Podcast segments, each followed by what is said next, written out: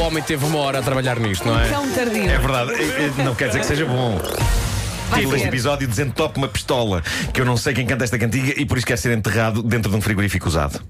Achas que não vai É ser bom? Epá, belo título. Com o Deixa-me dedo- dizer, O título belo é bom, o título é bom. Mas Belo a título. pistola- Vamos que meter as histórias todas neste título. Bom, aplaudo entusiasticamente uma jovem chinesa que está a fazer furor no YouTube. Alguém a filmou num autocarro cheio em hora de ponta, onde ela está a pôr em prática a melhor, a mais imaginativa ideia de sempre. Muitas vezes, quando os autocarros estão cheios, as argolas e os varões estão todos ocupados. As, ar- as argolas e os varões assinalados. Isto soou uma Camões, peço desculpa.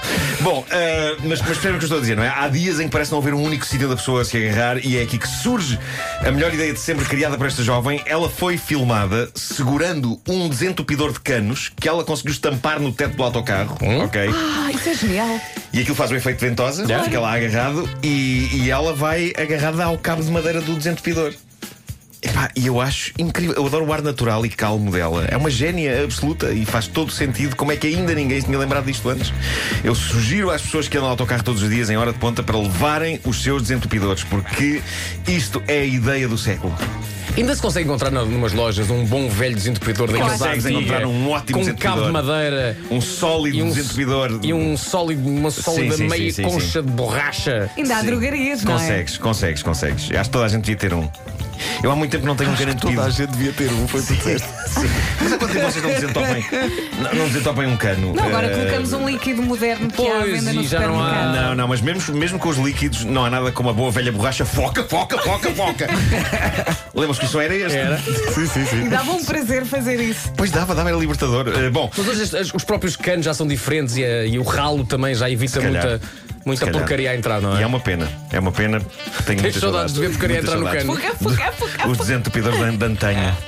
Bom, o prémio é lá, que isto escalou depressa. Vai para a discussão inacreditável entre dois amigos, dois amigos de há 50 anos, pessoas que se conhecem há 50 anos. Passou-se na sexta-feira passada ao Serão, num sítio da América chamado Greenwood, no estado de Indiana. Roger Washburn, um senhor de 71 anos de idade, recebera o amigo, que creio que está na mesma faixa etária, a notícia não diz, mas acho que sim, recebeu um amigo em casa para jantar e depois de jantar eh, estavam a ouvir uma canção na rádio.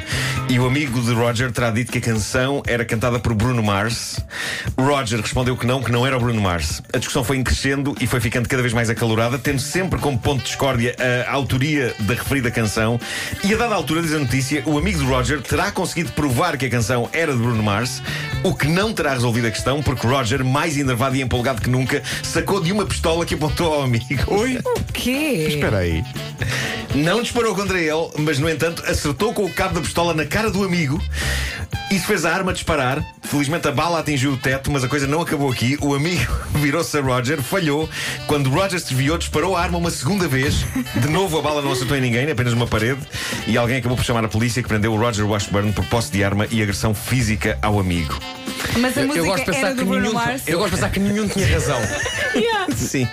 Eu, eu, E era José Cid. eu não sabia que os cidadãos sénior de hoje em dia se empolgavam. Se calhar era assim. Sim. Ah, mas eu não fazia ideia que, que- que idosos se empolgavam desta maneira com música pop moderna. Dois homens de 70 anos à pancada e com balas a voar pela sala por causa de uma canção. Epá, do Bruno Saquem é o Mars. Shazam, pá. Eu também acho que sim. Não é? Saquem o Shazam, não a arma. Vai- Shazam, não azar. Hashtag.